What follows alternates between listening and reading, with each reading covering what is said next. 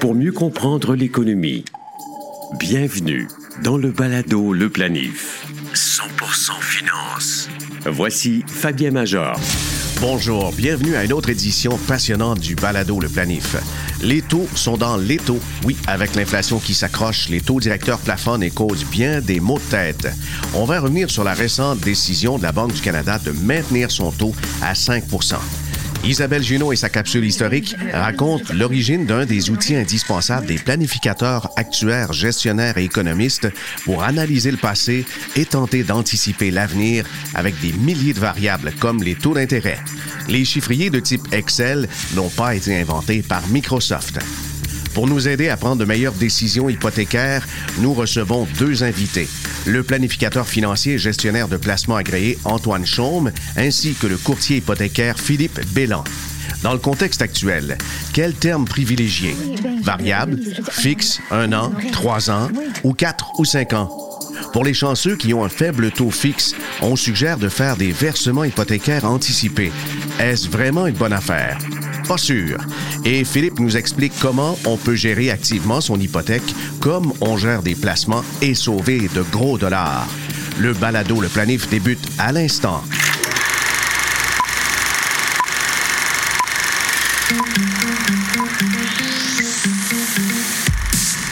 Chiffriers électroniques tels qu'Excel ont révolutionné le monde de la comptabilité, la finance, fait grimper la production et ont même amélioré la gestion gouvernementale.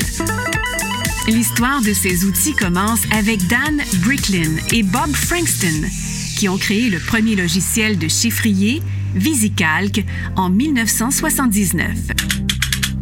Ce logiciel a été un tournant pour les entreprises, car il a permis de réaliser des calculs complexes en quelques secondes, ce qui prenait auparavant des heures, voire des jours.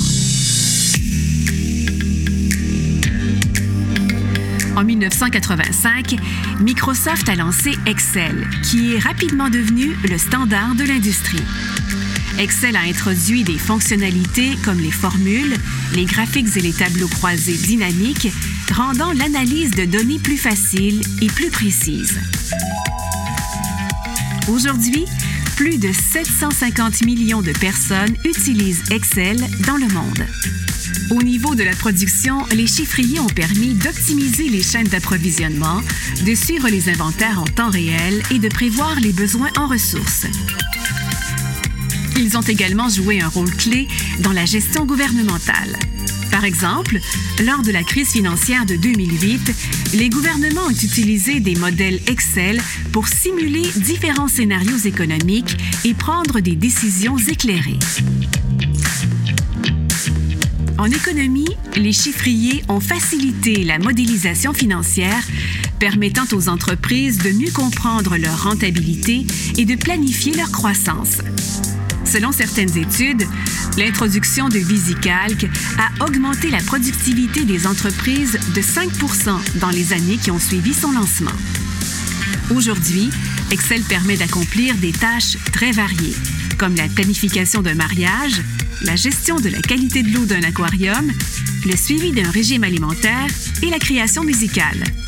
Avec un peu de créativité, Excel peut servir de séquenceur musical de base en ajoutant des notes de musique dans les cellules. Connaissez-vous InfoBref? C'est un moyen simple, gratuit de connaître chaque matin l'essentiel des nouvelles importantes. InfoBref résume les principaux événements dans l'actualité et vous envoie une infolettre qui se lit en cinq minutes. Pour essayer, c'est pas compliqué, allez à infobref.com. Le balado Le Planif. Pour mieux comprendre l'économie.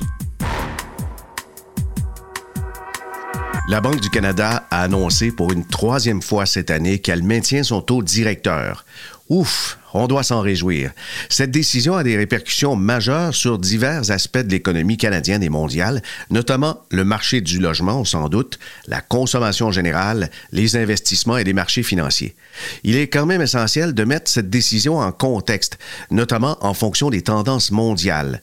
L'histoire économique montre que le maintien des taux directeurs peut s'interpréter de différentes manières. La banque ne bronche pas car elle veut vouloir peut-être anticiper ou réagir à une récession. Elle pourrait vouloir contrôler encore l'inflation ou se garder de réagir à des facteurs économiques externes comme le contexte américain. À l'échelle mondiale, où plusieurs banques centrales augmentent leur taux d'intérêt pour lutter contre l'inflation, le choix de la Banque du Canada peut sembler assez prudent, surtout si l'économie canadienne montre déjà des signes de ralentissement. Historiquement, lorsque les banques centrales choisissent de maintenir les taux, les marchés boursiers peuvent réagir de diverses manières. Une pause dans la hausse des taux peut être interprétée comme un signe que la banque veut éviter de freiner davantage l'économie. Ça peut entraîner une remontée du marché des actions, mais aussi une baisse du taux de change si les investisseurs estiment que le pays devient moins intéressant pour des investissements en capital, par exemple avec des taux supérieurs aux États-Unis. Si le maintien du taux directeur est le prélude à une récession, les marchés boursiers pourraient connaître une volatilité supplémentaire. Historiquement, les marchés n'apprécient pas l'incertitude et des signes de récession pourraient déclencher quelques replis boursiers, notamment dans les secteurs les plus sensibles, comme les biens de consommation discrétionnaires. C'est pas la consommation de base. Discrétionnaire signifie à votre discrétion, ce sont des dollars en surplus, comme changer d'automobile, une voiture neuve ou plus luxueuse, des voyages, des produits de luxe comme des bijoux. Alors ça, ce sont donc des biens qui sont souvent fortement touchés car les consommateurs réduisent leurs dépenses non essentielles pendant une récession. Les promoteurs immobiliers et les sociétés de gestion immobilière peuvent aussi être affectés si la demande pour de nouveaux logements ou locaux commerciaux diminue sensiblement. Et les banques et autres institutions financières peuvent subir des pertes sur les prêts et voir une réduction de leurs activités d'investissement. Et au contraire, si vous souhaitez investir dans des secteurs plus défensifs en cas de récession, les compagnies d'électricité et de gaz ont généralement une demande stable. Les pharmaceutiques, les fournisseurs de soins de santé sont souvent considérés comme à l'épreuve des récessions. La demande pour les services de santé reste relativement constante et on le sait, c'est certainement grâce aux assurances qu'on peut se payer des soins de santé, mais on ne va pas couper dans ses besoins. Enfin, les compagnies qui produisent des biens de première nécessité comme la nourriture et les produits ménagers ont tendance à être moins affectés que d'autres durant les récessions. Enfin, pour les familles qui devront renouveler leur hypothèque, le taux directeur stable à 5 peut être une bonne nouvelle parce que ça signifie que les taux hypothécaires pourraient rester relativement stables à court terme avant de redescendre. On peut recommencer à budgéter et il serait judicieux à ce moment-là de consulter son planificateur et son courtier hypothécaire pour évaluer si un taux fixe ou variable est le plus adapté à la situation. Et justement, on en a deux dans l'émission qui vont pouvoir nous jaser de ça. Étant donné que les taux sont déjà relativement élevés, il peut être prudent d'opter pour un taux fixe, mais dans quelles circonstances? Ainsi, on pourrait peut-être mieux planifier les finances familiales. Est-ce la fin des hausses de taux d'intérêt? Ben, c'est difficile de le dire avec certitude. Ça dépend de plusieurs facteurs, notamment la performance économique future, les niveaux d'inflation et les décisions des autres banques centrales. Planifiez mieux avec le balado Le Planif. Aujourd'hui, au Balado Le Planif, on va répondre à plusieurs questions qui touchent l'immobilier et l'hypothèque. Ah oui, quel dilemme en 2023, 2024, peut-être même 2025. Qu'est-ce qu'on prend comme taux? Pour combien de temps? Ah my God, il y a beaucoup, beaucoup de questions à ce sujet et on a deux experts. On a un courtier hypothécaire, Philippe Bellan. Bonjour Philippe. Bonjour. On a aussi un confrère qui est euh, gestionnaire en placement agréé et planificateur financier, Antoine Chon. Bonjour Antoine. Bonjour Fabien. Et on en parle souvent, hein, les, clients nous interpellent très souvent à propos d'hypothèques. Et, qu'est-ce que tu entends régulièrement de ton côté, Antoine, comme, comme question? Ça tourne autour de quoi? Écoute, Fabien, les, inquiétudes sont probantes, puis c'est clair, euh, c'est clair que de façon générale, euh, les, Québécois sont inquiets par rapport au paiement, par rapport à leur situation financière. Euh, je dirais, on, va pouvoir aborder quelques statistiques au courant des, des prochaines minutes. Maintenant, au niveau des, clients, les inquiétudes, euh, de façon générale, c'est de revoir, euh, disons, de façon proactive un peu leur budget, puis s'assurer qu'ils sont en mesure de, de pouvoir euh, joindre les deux bouts, puis surtout de ne de, pas s'en aller dans, dans une direction qu'ils voudraient pas prendre. Oui, en effet. Et ça va jusqu'à, je pense, tenir les, les, gens réveillés la nuit en se demandant s'ils ont les moyens de conserver leur maison. Philippe, raconte-nous un peu qu'est-ce qui t'a amené dans le courtage hypothécaire. Ben, c'est après des études euh, en économie et en finance. Euh, dans le fond, j'ai commencé à gestion de portefeuille et euh, en services financiers, je dirais totalement. Puis après ça, ben, pour diversifier mon offre de services, j'ai rajouté le courtage hypothécaire en 2006. Et avec le temps, je me suis rendu compte que ben, c'est beaucoup plus fun de faire de l'hypothèque que n'importe quoi d'autre. c'est là-dedans que je me suis spécialisé en amenant surtout, là, dans le fond, une approche, je dirais, plus scientifique à l'hypothèque, plus mathématique, si on. Ah oui, il y a moyen de justement faire des mathématiques de ce côté-là et d'être un peu plus euh, précis dans les évaluations? Tout à fait, tout à fait, parce que c'est, dans le fond, ça s'apparente un petit peu euh, au titre à revenu fixe, si on veut, quand on fait de la gestion de portefeuille. Donc, essentiellement, c'est l'envers de la médaille.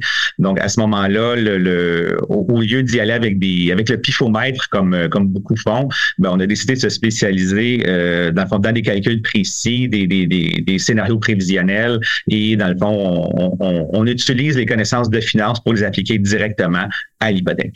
D'accord. Mentionnons que tu es courtier hypothécaire de Bélan Naboulzi, une équipe partenaire du consortium hypothécaire. On, va du côté d'Antoine maintenant. Antoine, dans le contexte actuel, c'est quoi la question qu'on doit se poser? La, question, la question qui tue, comme on dit, est, la question suivante. Qu'est-ce qu'on doit faire en date d'aujourd'hui avec son, son hypothèque? Euh, comme je mentionnais un peu plus tôt, au niveau des, des statistiques, c'est 50% des hypothèques qui seront renouvelées au taux actuel d'ici la fin 2023. 66% d'ici la fin 2024. Puis vers 2025, en tirant vers 2026, on, va avoir probablement 100 des, des, ménages qui auront refinancé, heureusement ou malheureusement, avec les taux actuels. Donc, ce que, je peux vous dire clairement, c'est prenons un, état des lieux, puis il, semblerait que le, les, les, Québécois euh, doivent définitivement revoir leur budget. Puis par la suite, c'est de s'adresser avec son planificateur financier ou son courtier hypothécaire pour être proactif.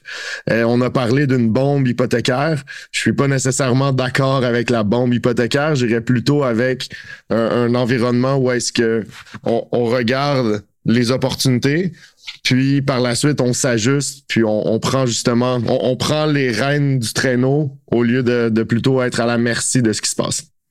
D'accord. Il y a eu un invité récemment qui euh, a été des nôtres au balado Le Planif qui a mentionné qu'il n'y a pas beaucoup d'inquiétude pour l'économie en général, puisque statistiquement, il y a quand même une majorité de maisons qui ne sont pas hypothécaires. C'est exact, euh, Philippe? Oui, tout à fait. Donc, euh, le, le, il y a à peu près 40% au Canada, si on mettons des statistiques pan-canadiennes, à peu près 40% des maisons qui n'ont pas d'hypothèque. Et dans le pourcentage restant, on parle souvent bon, les taux variables qui ont augmenté, qui font augmenter les paiements, mais ce qu'il faut savoir que c'est que la très très grande majorité des prêts sont soit taux fixes ou sur ce qu'on appelle du variable à paiement fixe. Donc, dans les banques traditionnelles qui contrôlent à peu près 90% du marché hypothécaire, il y a que la Scotia et la nationale qui ont du variable à paiement variable. Donc, bien que les taux d'intérêt a augmenté fortement pour plusieurs emprunteurs, ça veut dire que le, budget restait le même. C'est au moment du renouvellement que les ajustements vont se faire. Donc, euh, en espérant que les taux n'aient pas trop augmenté d'ici le ouais. ben Justement, on va parler d'une situation qui a été exposée récemment par le Globe and Mail. Si on a, par exemple, une banque qui a, euh, je sais pas, le, quart de son portefeuille hypothécaire qui se trouve dans une situation où le montant à renouveler est supérieur aux hypothèques souscrites. Qu'est-ce qui peut se passer dans des circonstances comme ça? Bien, chaque banque, ce qu'on appelle son, en anglais, on appelle ça le trigger point. Euh, donc, essentiellement, c'est que même si le contrat prévoit que le versement est supposé rester stable, bien, il y a toujours un point où, justement, la, garantie hypothécaire est atteinte et là, la banque peut exiger une augmentation de paiement. Cela dit, ce qu'il faut comprendre aussi, c'est que le, les banques ne veulent pas devenir des gestionnaires immobiliers. Donc, essentiellement, pour tout ce qui, est prêt sur SCHL, il y a déjà, je dirais, des, des, des interventions normées. Maintenant, pour ce qui est des prêts non SCHL, la, banque va toujours travailler avec le client, donc pour, que le client puisse garder sa propriété ou du moins la vendre de façon ordonnée. La dernière chose que la banque veut, c'est procéder à une, des saisies massives, puis après ça, avoir à gérer ses immeubles en les liquidant.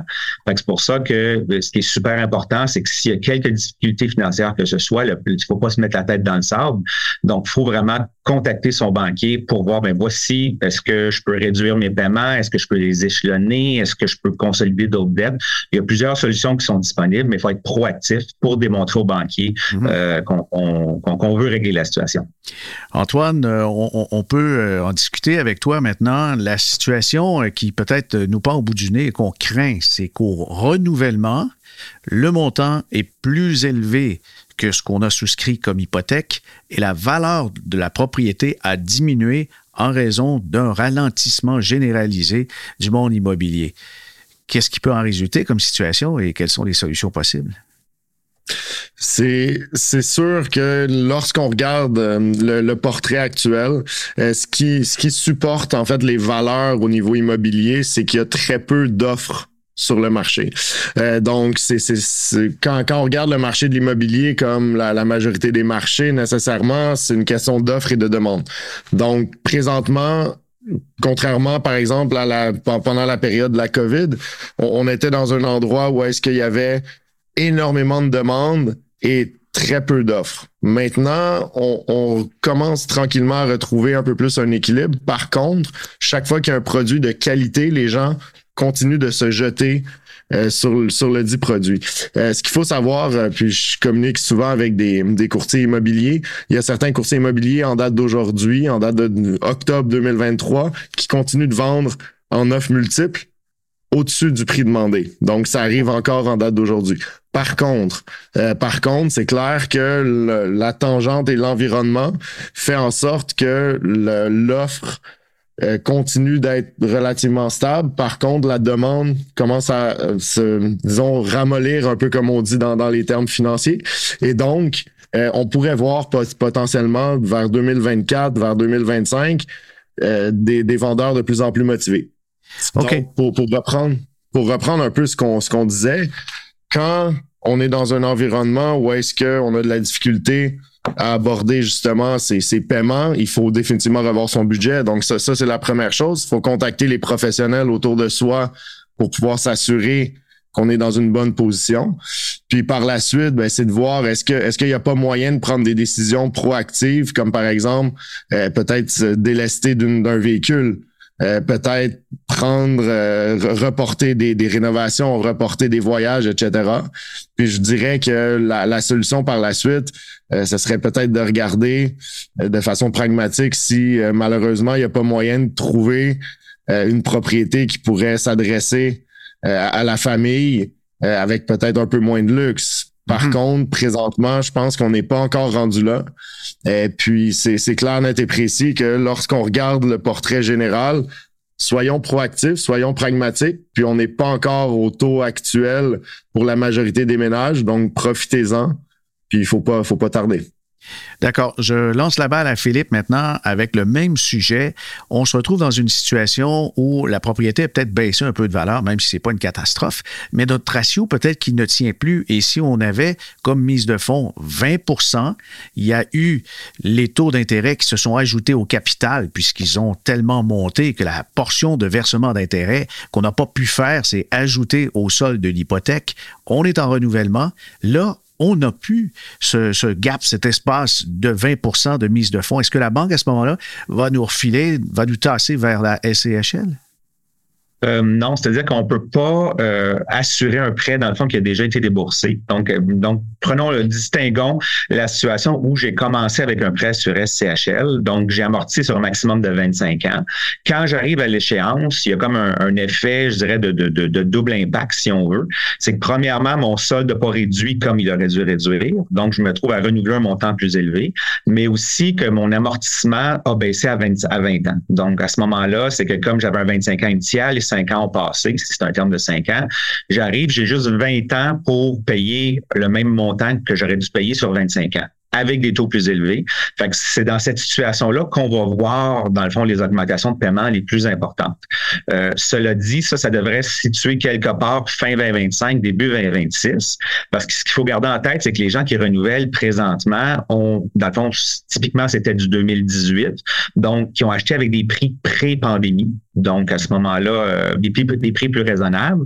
Et euh, en 2018, on avait des taux de 3,29, 3,59, 3,79. Donc, les gens qui renouvellent cette année sont pas dans une situation catastrophique à cause de ces deux éléments-là. Par contre, la personne qui a acheté avec un taux, disons, de 1,5 ou 1,7% fixe 5 ans en décembre 2020, euh, avec une hypothèque de 800 000 qui aurait peut-être été 300, 500 000 deux ans avant, mais cette personne-là, rendue en 2025, c'est là que, le bas va blesser, si on veut, parce que cette personne-là va se faire frapper de tous les côtés.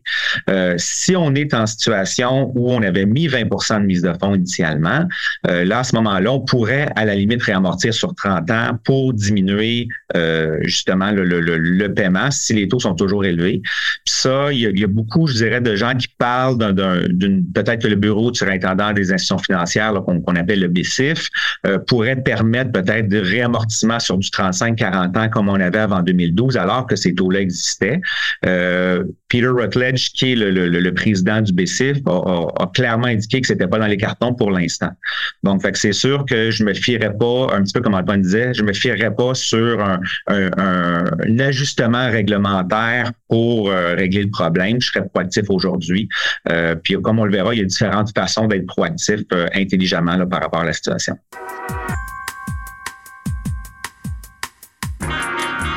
Et dans le contexte actuel, euh, quel terme on devrait privilégier? Quelqu'un qui a un renouvellement maintenant ou encore qui achète une nouvelle propriété? Est-ce que c'est le variable, fixe un an, trois ans, quatre, cinq ans?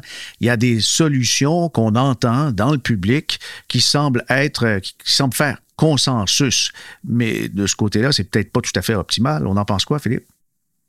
Ben justement, c'est qu'il faut, faut, faire très attention parce que l'hypothèque, comme n'importe quel autre sujet financier, a beaucoup, beaucoup de, de beaux-frères spécialistes et de, de, de, chroniqueurs aussi qui, euh, dans le fond, qui euh, connaissent pas nécessairement les spécificités. C'est sûr que ben, la première des choses, c'est les contraintes. En ce sens que si je suis actuellement un propriétaire, je renouvelle, mais que je pense vendre ma propriété à court terme, ben, c'est ce fait-là qui devrait dicter mon, mon terme hypothécaire pour éviter une grosse pénalité.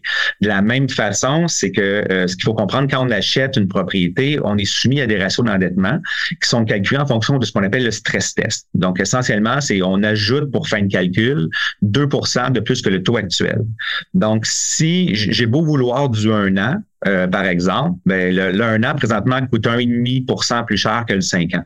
Donc, à ce moment-là, est-ce que je vais me classer avec un taux beaucoup plus élevé? Peut-être que non. Peut-être que je devrais nécessairement prendre du 4 ans ou du 5 ans. Cela dit, euh, quand, on choisit un terme, que ce soit du variable, du fixe court terme, du fixe long terme, on fait une hypothèse implicite. Donc, si aujourd'hui je choisis le variable, c'est que implicitement, je m'attends à ce que les taux d'intérêt baissent rapidement. Sans quoi mon variable continue à augmenter. Même chose pour le 1 an, 2 ans, 3 ans. Donc, j'espère qu'à mon renouvellement, les taux seront plus faibles qu'aujourd'hui, ce qui sous-entend que l'inflation va être matée d'ici là. Si je prends du 4 ans ou du 5 ans fixe, là, j'ai deux risques. J'ai un premier risque qui est d'avoir, mettons, un taux à 6 quand tout le monde est rendu à 4 parce que les taux ont baissé. Mais j'ai aussi, selon l'institution financière, euh, un risque de pénalité hyper importante. Donc, euh, si je suis en 5 ans fixe avec une banque traditionnelle, que les taux d'intérêt baissent, je pourrais me ramasser avec une pénalité qui est l'équivalent peut-être de 5, 6, 7, 8 du montant hypothécaire si j'ai à briser l'hypothèque. Aïe, aïe, aïe. Ça, c'est pas des joyeuses nouvelles. Mais euh, je t'amène sur le terrain du deux ans. C'est quelque chose qui semble intéressant dans le contexte parce que si on regarde dans l'avenir, oui, un ralentissement économique qui commence à se manifester. La possibilité que les taux baissent d'ici deux ans semble très importante. Mais pourtant, c'est un produit qui semble être disparu du marché ou encore moins, moins commun. Ben, il y a une notion de, de tarification là-dedans parce que, dans le fond, c'est que le, coût des fonds pour les banques sur deux ans a explosé parce que le, les taux deux ans sont basés sur les obligations du Canada, deux ans qui sont elles-mêmes basées euh, beaucoup, beaucoup, plus reliées à la Banque du Canada, au taux directeur de la Banque du Canada que les taux cinq ans. Fait qu'il y a une notion de coût des fonds importante là-dedans aussi. Mais au-delà de ça, dans le fond, moi, c'est un, c'est un terme euh, que j'utilise avec beaucoup de parcimonie parce que bien qu'on, oui, il y a un ralentissement économique, mais ce qu'il faut se rappeler, c'est que la Banque du Canada qu'un seul mandat qui est le contrôle des prix. Donc, dans les scénarios disponibles, il y a le scénario de la stagflation. Donc, ça, pour, euh, pour le, les non-initiés, ça veut dire que oui, l'économie ralentit, mais les prix restent hauts. Donc, qu'est-ce qui pourrait créé ça? Ben, entre autres, un conflit au Moyen-Orient où le prix du pétrole s'envole. Le pétrole, dans le fond, comme la plupart des biens sont transportés d'une façon ou d'une autre, ben, le pétrole finit par, euh, les hausses du prix du pétrole finissent par, dans le venir euh, euh, créer de l'inflation dans tous les autres secteurs. Il y a des scénarios qui existent où dans deux ans, les taux sont aussi hauts que maintenant c'est pour ça qu'il il existe certaines situations qui, présentement, me semblent optimales. C'est-à-dire qu'on va regarder plutôt peut-être vers un 50 fixe qui est renouvelable en cours de terme à taux pondéré faible et pour lequel on a une pénalité potentielle de trois mois d'intérêt. Donc, à ce moment-là, ce genre de produit-là vient un petit peu dominer les autres stratégies, en ce sens que j'ai un taux qui est plus faible aujourd'hui, mais je me protège aussi pour le scénario inflation long terme, mais tout en me gardant une porte ouverte au cas où les taux d'intérêt baissent. Très, très, très bonne suggestion. Antoine, pour les chanceux qui ont un faible taux fixe, il y a certains chroniqueurs qui suggèrent de faire des versements hypothécaires anticipés. Est-ce que c'est une bonne proposition? Euh, ça dépend de quoi? Ça dépend effectivement du taux actuel. Euh, une des pistes de solution que je peux donner aux auditeurs est la suivante. Euh, si s'ils ont des liquidités qu'ils aimeraient potentiellement déposer sur leur hypothèque alors que leur taux hypothécaire présentement est fixe et faible, ça pourrait être plus intéressant en fait de déposer l'argent dans son CELI, dans un compte d'épargne à intérêt élevé comme ce qu'on peut retrouver chez certaines firmes. Et puis dans, dans ce contexte-là, en fait, est capable d'aller chercher des taux autour de 5% Et puis, au moment du renouvellement, là, on peut venir déposer un montant. Un, autre élément qu'il faut faire attention également, euh, chaque année, les banques, selon le, type euh, d'institution financière ou le, type de prêt, ont, un maximum où est-ce qu'on peut venir déposer. Donc, des fois, on parle de, Philippe, tu me corrigeras, mais on parle de 15 à 20% peut-être du montant initial de l'hypothèque. Donc, il faut faire attention, en fait, si on fait des dépôts supplémentaires, de ne pas dépasser ça. Et puis, après ça, je vous dirais, c'est une question vraiment mathématique ou est-ce que si votre taux est à 2,5% vous pouvez faire 5 dans votre CELI ce serait assez judicieux, en fait, de plutôt aller dans cette direction-là et puis à la fin, comme je mentionnais, faire un dépôt unique sur son hypothèque. Et justement, tu faisais référence à Philippe avec euh, des gens qui vont verser des remboursements anticipés qui dépassent la norme, soit 15 ou 20% selon son contrat hypothécaire. Qu'est-ce qui se passe dans ce temps-là quand on dépose euh, des sommes supérieures, Philippe? Il y a une pénalité de euh, remboursement anticipé qui s'applique à l'excédent. Euh, donc, supposons que j'ai le droit à 15% j'en verse 17, mais le 2% supplémentaire sera pénalisable. La beauté, je dirais, de, de, de, je dirais le, le, le, le, moindre mal présentement, c'est que comme les taux d'intérêt ont tellement monté, bon, on, a, on a systématiquement des pénalités de trois mois d'intérêt. Donc, c'est moins pire que dans d'autres scénarios. Justement, comme Antoine le disait, c'est clairement pas la situation optimale à faire.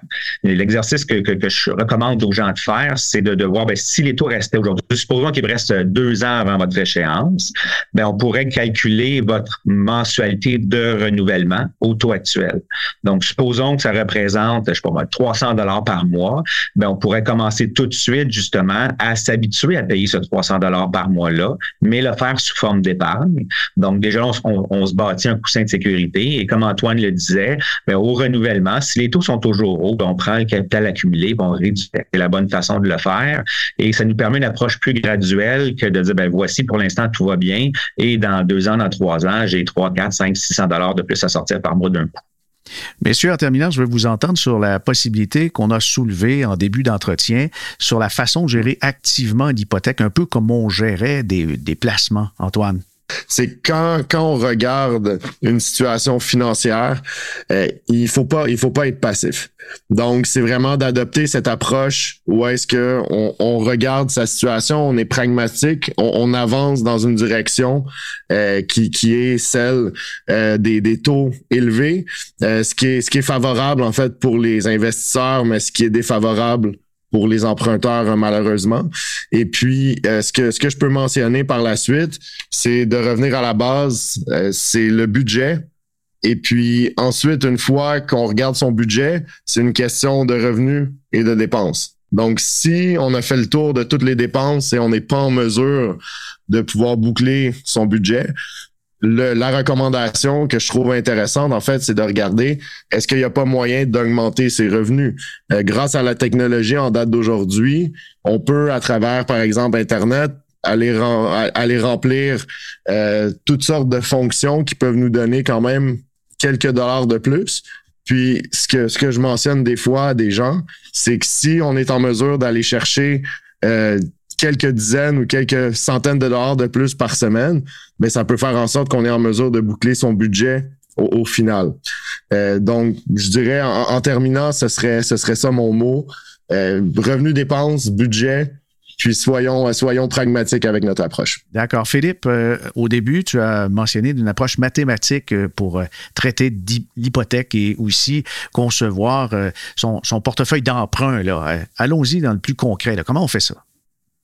Ben, dans le fond, tout, tout dépend de, premièrement, de quel produit hypothécaire on a choisi, parce que certains produits vont nous permettre plus de flexibilité que d'autres, mais essentiellement, on utilise une technologie qui s'appelle Refi donc refiintel.ca, qui nous permet à tous les jours de calculer la pénalité euh, pour tous les, dossiers qu'on, qui sont dans la base de données et la comparer avec tous les scénarios disponibles. Donc, dès qu'il y a une possibilité d'économie, on, le, système nous avise, puis à ce moment-là, on peut communiquer avec le client pour dire, ben voici, disons, tu avais un taux de 5,84, euh, donc il existe du 4,5 disponible, ta pénalité, c'est 4 000, tu sauves 22 000 dollars de, d'intérêt, donc ça vaut la peine. Allons-y. Et voici ce que ça prend comme document pour y arriver, ainsi de suite. Donc, essentiellement, on fait pour, pour l'ensemble des clients, on fait une, vigie de conditions tant si longtemps qu'on est dans le terme hypothécaire. Donc, à ce moment-là, ça devient plus une question de est-ce que, est-ce que je m'engage, disons, pour cinq ans, pour trois ans ou peu importe. C'est d'obtenir euh, non seulement le taux le, plus bas aujourd'hui, mais idéalement le taux le plus bas sur la durée de l'hypothèque. Ça, ça prend, ça prend un petit peu plus de, de, je dirais, que, euh, que d'opter, dans le fond, pour un, an systématiquement ou du 5 ans ou du variable. Merci à nos invités, Philippe Bellan, courtier hypothécaire de l'équipe Bellan Naboulzi, partenaire du consortium hypothécaire, et Antoine Chaume, planificateur financier et gestionnaire de placement agréé. Ici Fabien Major. À bientôt.